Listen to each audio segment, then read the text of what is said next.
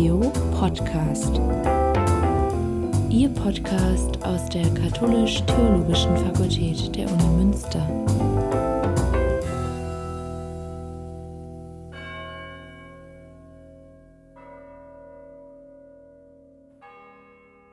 Drei der Herausgebenden des Sammelbandes Theologiestudium im digitalen Zeitalter, Dr. André Burke, Ludger Hiepel und Volker Niggemeier, sprechen mit Rebecca Burke über das Thema und den Sammelband. Dies ist eine Fortsetzung des letzten Podcasts. Ähm, ich habe nämlich noch eine Frage mir aufgeschrieben, die mir richtig unter den Nägeln brennt. Und die bezieht sich jetzt ähm, auf etwas ganz Konkretes, etwas, wenn man so will, auch ähm, ja, analog eigentlich auch vorliegendes, ähm, nämlich ein Sammelband, über den wir jetzt auch noch sprechen wollen, den ihr zusammen mit Barbara Zimmermann ähm, rausgegeben habt. Und der ist ja mittendrin in diesen Fragen, beziehungsweise die Fragen sind alle drin in diesem Sammelband und vielleicht auch ein paar Antworten, die man daraus ja auch ableiten kann. Und mich würde einfach von euch interessieren, ähm, dass ihr mir nochmal natürlich über diesen Sammelband erzählt und vielleicht starten wir mal mit einer Frage wie, was habt ihr eigentlich aus dem Sammelband gelernt? Was ist so euer Aha-Moment gewesen, wenn ich den jetzt aufschlage? Ähm, ich habe ihn noch nicht in der Hand gehalten. Was, ähm, womit kann ich rechnen? Was ist so euer Wow, dafür lohnt es sich, den auch aufzuschlagen Moment gewesen? Also es lohnt sich auf jeden Fall schon deswegen, diesen Band aufzuschlagen, weil er ganz einerseits ganz vielfältige Perspektiven hat. Es sind völlig, äh, sind ganz unterschiedliche Lebenswirklichkeiten äh, benannt in einem ersten Teil, den wir Eingabe nennen. Ja, ähm, da gibt es äh, Religiosität in Computerspielen, da gibt es ähm, zwischen analog und digital Lebenswirklichkeit der Studierenden und viele andere auch. Es gibt schulische Kontexte. Und dann ist eben ein weiterer Punkt, äh, der wirklich spannend ist an diesem Beitrag, dass ähm, die Beiträge von ganz unterschiedlichen Autorinnen und Autoren kommen. Das sind teilweise wirklich ähm, Fachleute mit Expertise auf dem Gebiet der Digitalität. Es sind teilweise aber auch ähm, Beiträge von Nachwuchswissenschaftlerinnen und Nachwuchswissenschaftlern, die ganz spannende eigene ähm, Visionen dazu entwickeln, wie digitale Fachkonzepte aussehen können. Das finde ich persönlich einen ganz, ganz spannenden Punkt, äh, also die unterschiedliche Natur der Beiträge ähm, und ja, einfach die, das große Panorama, was sich bietet, wenn man den Band ähm, schon allein mal durchblättert. Und ich ähm, ergänze vielleicht noch kurz, also ähm, wenn ich das richtig auf dem Schirm habe, dann ist es ja so gewesen, dass der Band fußt äh, sozusagen einerseits in den Münsteraner Fachgesprächen, ähm, wo ja auch schon ein großer Austausch stattgefunden hat. Also er nimmt sozusagen die Prozesse auf, die 2019 auf der Tagung in Münster ähm, so im Raum stand, die Gedanken, die entwickelt worden sind, gemeinsam mit den Tagungsteilnehmerinnen und Tagungsteilnehmern. Und ähm, ist ja sozusagen nochmal eine Weiterführung, aber auch, weil ja explizit auch ähm, verschiedene Disziplinen nochmal so angefragt worden sind, dass ähm, möglichst eine Vielfalt, du hast es gerade gesagt, ähm, Völker repräsentiert ist ähm, und da verschiedene Beiträge leistet.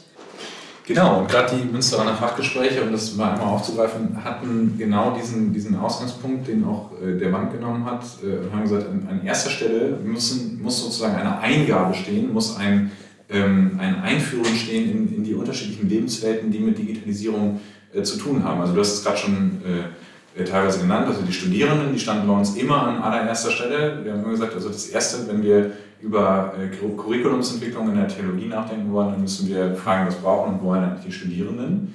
Ähm, und äh, dann muss man aber auch schauen, also wie, wie wird eigentlich gerade, das ist auch ein Beitrag, wie wird eigentlich gerade Kirche im Netz von äh, aus Rezipientensicht sozusagen wahrgenommen, wie steht es um Computerspiele ähm, äh, im Religionsunterricht, wie steht es allgemein um Digitalisierung in Schulen, ähm, äh, wie steht es um Digitalisierung in der Wissenschaft. Äh, Ludger, da haben wir beide einen ähm, äh, einen Aufschlag gemacht. Ähm, also ähm, wir, wir müssen immer, immer daran ansetzen, ähm, schon, auch schon bei dieser Tagung, erstmal die Lebenswelten zu erkunden, erstmal zu gucken, was hat das eigentlich alles mit äh, Digitalisierung auf sich und dann kommt man auch auf ganz überraschende Erkenntnisse. Du hattest ursprünglich gefragt nach, nach, nach Aha-Erlebnissen oder so, oder nach so Momenten, äh, was, was uns so aufgegangen ist. Mir ist es damals, ich, also ich habe mehrere gehabt, aber ich möchte mal einen benennen einfach. Mir ist es damals schon bei der Tagung so gegangen, dass der Peter Kirchschläger, der später dann auch einen Beitrag im äh, Sammelband äh, ähm, zur Verfügung gestellt hat,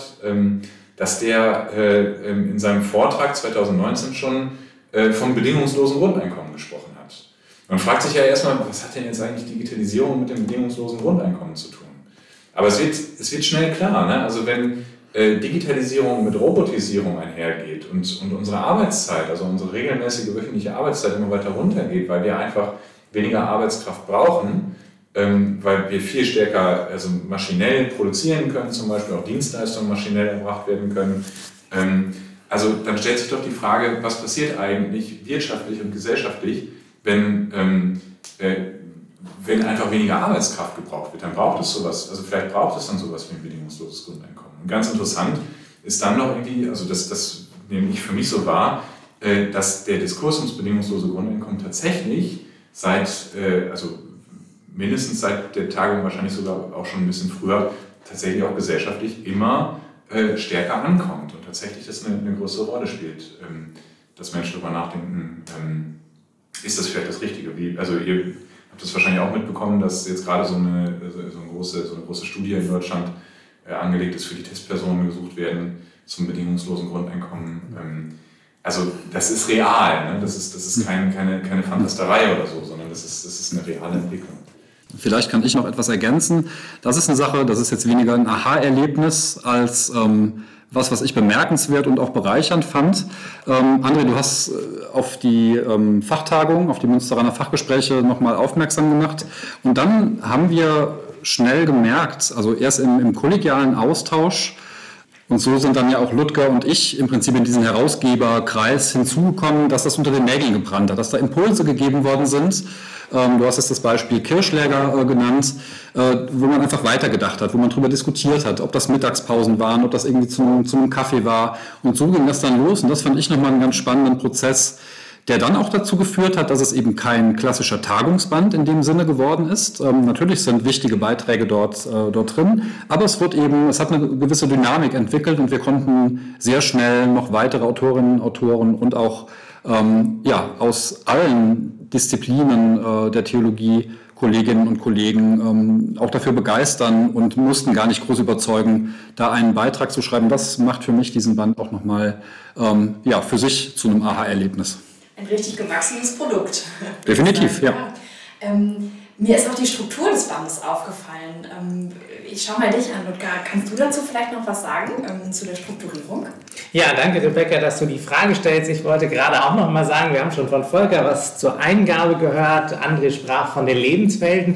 Das haben wir zum Ausgangspunkt äh, genommen, um uns für den Sammelband am EVA-Prinzip einem Prinzip, was in der Datenverarbeitung bekannt ist, nämlich Eingabe, Verarbeitung, Ausgabe, daher die Abkürzung EVA, zu orientieren. Äh, Im ersten Teil kommen eben, wie gesagt, als Eingabe lebensweltliche Darstellungen vor. In der Verarbeitung reflektieren oder präsentieren unsere Autorinnen und Autoren ähm, über bereits laufende Prozesse oder ähm, etablierte äh, Formate im Bereich Digitalisierung.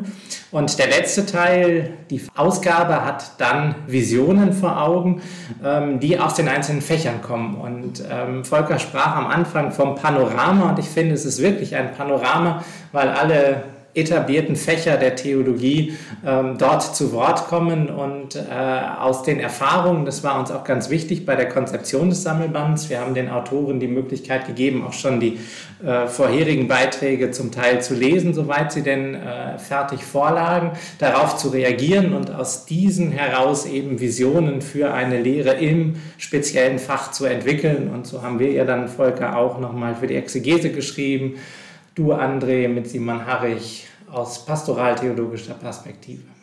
Genau, und ganz interessant ist, dass ähm, wir, Volker, du hast es gerade schon angedeutet, teilweise Beiträge, wie das für einen Tagungsband auch eher üblich ist, einfach aus der Tagung herausgenommen haben. Wir haben dann aber auch im Zuge der Tagung der Münsteraner Fachgespräche selbst gelernt. Es waren manche Personen einfach auch als, als Teilnehmerinnen und Teilnehmer bei den Münsteraner Fachgesprächen, die sich in die Diskussionen eingebracht haben, die wir dann im Anschluss gebeten haben, ihre Erfahrungen auch nochmal aufzuschreiben. Also ich denke zum Beispiel an sowas wie ähm, Good Practice Beispiele von äh, Ulrich Feser-Lichterfeld und Simone Adams bzw. Wolfgang Weira, ähm, die äh, aus ihrer ersten Erfahrung heraus mit äh, digitalen Studiengängen, also die haben an ihren jeweiligen Standorten teils digital, also teildigitale Studiengänge bzw. ganz digitale Studiengänge angeboten und haben für den Band dann äh, ihre Erfahrungen damit reflektiert. Das war unheimlich wertvoll, äh, da wahrzunehmen, dass es sozusagen schon so eine Form von Pionierarbeit gibt, die äh, entsprechenden Pionierinnen und Pioniere, wenn ich sie so nennen darf, äh, dann auch ja, bereit waren, äh, in ihren Erfahrungen damit, in ihrem Umgang damit uns zu teilen. Und der ganze Bereich Ausgabe, wenn man das vielleicht noch anfügen darf, ähm, du hast es gerade schon gesagt, also die Vorstellung, die visionäre Vorstellung von, von digitalen Fachkonzepten von Nachwuchswissenschaftlerinnen und Nachwuchswissenschaftlern, das ist auch ganz äh, entscheidend, ist etwas, das auf der Tagung bei den Münsterner Fachgesprächen in der Form so gar nicht vorgekommen ist. Also wir hatten da kein Element, äh, das jetzt sozusagen schon Menschen äh, gefragt hat, hey, wie stellt ihr euch das jetzt eigentlich vor, ein Theologiestudium im digitalen Zeitalter, was wollt ihr für euer Fach da für Leitsätze formulieren, wie, wie wollt ihr so vorgehen, ähm, was stellt ihr gerade so fest, was sind die nächsten Entwicklungsschritte, ähm, sondern das ist etwas, das sich tatsächlich aus solchen Diskussionen im Nachhinein ergeben hat, als wir uns gefragt haben, ja, was ist denn jetzt, was, was, was brauchen wir denn jetzt gerade? Ähm, und wir haben festgestellt, was wir brauchen, ist wirklich eine Ausgabe. Wir brauchen sowas wie eine visionäre Form von Ergebnissicherung, die vielleicht nicht sozusagen jetzt exakt äh, versucht zu beschreiben, was passiert, aber, aber die mal einen, einen weiten Wurf macht, die man guckt, was ist, was, was könnte so eine Methode sein, was könnte so ein Zielpunkt sein für, für digitale Fachkonzepte im digitalen Zeitalter? Ich glaube, ich möchte nochmal den Fokus ein bisschen ändern. Ähm, und zwar ähm, hin aufs ähm, Studium nochmal geblickt, also aufs Theologiestudium, auf die Studierenden. Ihr habt vorhin schon gesagt, dass das auch eine zentrale Perspektive für euch war, einfach von den Studierenden, von den Lehrsituationen, von den Lernsituationen aber auch auszugehen. Und mich würde total interessieren, was bedeutet denn oder welche Erkenntnis zieht ihr jetzt auch ähm, aus dem Redaktionsprozess? Ihr habt die Beiträge ja auch mit einer sehr großen Intensität gesichtet, kann ich mir vorstellen, in der Redaktionsarbeit und so weiter. Was zieht ihr für euch für eine Erkenntnis? Ja, wie wird das Theologiestudium denn jetzt digital? Für mich ähm, gelingt das nur oder wird das Theologiestudium nur digital, wenn man sowas wie ein digitales Curriculum sich auch denkt. Also wenn man im Sinne der, der, der Studienphasen auch sowas wie ein digitales Curriculum mitdenkt, ähm, das sich in einzelnen Phasen schon abbildet. Also dass in der Basisphase, wie es jetzt bei uns in Münster ist, oder der Studieneingangsphase ähm, schon äh, mit eingespielt wird und dann im Sinne eines aufbauenden Lernens wirklich äh, im Idealfall ähm, dahin führen kann, dass man auch äh, ja, vielleicht mal eine Abschlussarbeit schreiben kann, in der es um Programmiersprache oder sonstige Dinge gibt, äh, geht. Ähm, das äh, ist für mich ein äh, ganz wichtiger Punkt und was, äh, glaube ich, nach wie vor die Herausforderung bleibt, ähm, damit das gelingen kann. Ähm, das gilt aber jetzt äh, nicht nur für die Theologie, sondern für jedes andere Fach auch, dass man, glaube ich, noch mal stärker überlegen muss, wie holt man wirklich oder wie setzt man Tools ein, wie, wie baut man Formate in eine digitale Struktur ein, die wirklich auch die Interaktion zwischen ähm, Lehrenden und Studierenden oder Studierenden untereinander auch äh, ja, wirklich ermöglicht. Das sind für mich die zentralen Aspekte. Und es ist ja auch eine Frage von Synchronität und Asynchronität, kann ich mir vorstellen. Ne? Also wie werden Lehrveranstaltungen eigentlich konzipiert mhm. in Zukunft auch? Ne? Wie funktioniert gemeinsames Lernen dann? Ja. Und da würde ich dir recht geben, das ist natürlich keine Frage nur der Theologie, ja. aber eben auch ähm, für uns auch nochmal besonders relevant. Wie kann das dann funktionieren, dass wir sozusagen unsere theologischen Anliegen auch noch unterkriegen. Ne? Dann kann es wirklich auch dazu führen, dass man ähm, Formate wie ein Proseminar beispielsweise anders denkt, dass man sagt, man lagert beispielsweise Teile aus, die man irgendwie in einem digitalen Raum ja, vorstellt und trainiert und kommt dann vielleicht zu sowas ich nehme jetzt das exegetische Proseminar, da bin ich zu Hause als Beispiel, kommt dann vielleicht eher zu so einer Schreibwerkstattkultur, ja, in der Veranstaltung, in einer ähm, synchronen äh, Präsenzzeit. Also das ist natürlich eine Möglichkeit. Ne? Ähm, ich, ich versuche da nochmal ein bisschen kritisch ranzugehen. Also natürlich ist es eine Möglichkeit, jetzt, jetzt nochmal äh, Veranstaltungen anders zu denken. Also die klassische Vorlesung, in der die Professorin, der Professor vorne steht und äh, aus dem Buch vorliest und äh, 50 ähm, Menschen hören zu und schreiben mit, wird der, Kult, der kulturellen Transformation Digitalisierung nicht wirklich gerecht. Also da, da sind wir uns einig und dass es trotzdem sowas wie synchrone und asynchrone Lernelemente braucht. Also, also zumindest ist es auch synchrone Lernelemente weiterhin brauchen wird. Darüber sind wir uns auch gerade nach dem digitalen Sommersemester, glaube ich, irgendwie einig. Aber wie gesagt, ich hatte das eingangs gesagt, ähm, Digitalisierung ist Möglichkeitserweiterung. Also ich kann jetzt sagen, in der einen Woche mache ich Vorlesung synchron und sage, ähm, also ich gebe einen Impulsvortrag, ich mache einen Impulsvortrag. Allerdings vielleicht immer mit der äh, mit dem, was, was sich ändert, also äh, dass Kommunikation immer so ein bisschen kurzfristiger wird und 90 äh, Minuten vielleicht manchmal auch ein bisschen lang sind. Das ist, glaube ich, gefühlt, geht es vielen schon so, dass 90 Minuten, in denen jemand redet, zu lang sind. Die meisten Vorlesungen laufen ja gar nicht mehr so, dass jemand 90 Minuten spricht und andere hören 90 Minuten zu. Wir sind viel schnellere Cuts sozusagen, viel schnellere Sprecherwechsel heutzutage gewohnt. Auch das gehört zur kulturellen Transformation. Aber wenn das sozusagen in der einen Woche stattfindet, kann ich sagen, die andere Woche ist eine, in der ich sage, ähm, es gibt ein, ein digitales Lernelement, ein, ein Online-Kurs, in dem äh, ich ein Video gucke, einen Podcast höre, einen Film äh, äh, schaue oder vielleicht einen, einen Artikeltext lese und anschließend einen Lückentext dazu ausfülle oder einen Single-Choice, Multiple-Choice-Test mache oder indem ich mal einen, einen Kommentar dazu schreibe. Also da, da sind wir uns, glaube ich, ganz, ganz einig, dass das jetzt eine Form ist, ähm, auf die man reagieren kann. Ich würde aber darüber hinaus auch sagen, dass, dass Digitalisierung auch noch, also dass es insofern ein bisschen mehr ist, als wir nicht einfach sagen können, wir haben jetzt ein, äh, wir müssen jetzt ein bestimmtes Niveau erreichen und dann haben wir es, sondern wir sind in einer, wir sind in einer Dauerschleife, wir sind in einer, in einer Dauer, äh, in einer andauernden Veränderung, in der wir uns, glaube ich, also regelmäßig darauf einstellen müssen, auf kulturelle Transformationen zu reagieren. Und mein Verdacht wäre, dass die Theologie natürlich in gewisser Weise anfällig dafür sein könnte, nicht so schnell auf kulturelle Transformationen zu reagieren wie andere Fächer, weil ihr immer noch auch ein bisschen das Image äh, der ewigen Wahrheiten anhängt. Also äh, die Theologie formuliert Wahrheiten ne, für die Ewigkeit und die muss man dann eigentlich nur noch verstehen und dann hat man es. So, das ist sehr überspitzt jetzt gesagt und äh, ich bin mir ziemlich sicher, dass die, die allermeisten Fachvertreterinnen und Fachvertreter ähm, das wohl gar nicht so formulieren würden, aber, aber so im Image steckt das, glaube ich, schon noch drin, dass die Theologie so wahrgenommen wird als, als eine Welterklärerin, die sagt, wie es ist. Und, und diese Ewigkeit von, äh, von dieser, dieser ewige Zugriff auf Wahrheit sozusagen, der ähm, steht natürlich in einer gewissen Spannung zu äh, einem Digitalisierungsverständnis, das äh, gerade, gerade ein, ein äh, Oliver Reis nennt das in seinem äh, Beitrag ein, ein Shift der Wissensform äh, bedeutet. Also eigentlich verändert sich ähm, äh, nicht die Tatsache, dass wir Dinge jetzt einfach nur im digitalen Raum genauso machen, wie wir sie analog getan hätten, sondern es verändert sich tatsächlich die Art und Weise, wie wir Dinge verstehen. Es verändert sich die Art und Weise, wie wir lernen. Vielleicht darf ich das Beispiel noch, noch bringen. Ähm, das war auch so ein Aha-Erlebnis bei mir. Oliver Weiß hat äh, unter Rückgriff auf den äh, Philosophen Felix Stalder ähm, äh, das Beispiel äh, der Reformation als digitales Ereignis genannt. Er hat gesagt, also eigentlich, ein, eigentlich die, die, die Reformation, das war ein digitales Ereignis, weil es eine Veränderung der Wissensformen gab. Vorher gab es irgendwie, klar, alle in der einen Kirche und für alle irgendwie klar, ähm, dass sie katholisch sind und eine Glaubenswahrheit. Und mit der Reformation gibt es auf einmal eine Option, sich, sich zu entscheiden. Ne? Ähm, also zwischen dem einen und dem anderen. Es gibt einen, einen richtigen Shift, eine richtige Veränderung der Wissensformen. Nicht mehr nur das eine, sondern eben Pluralität.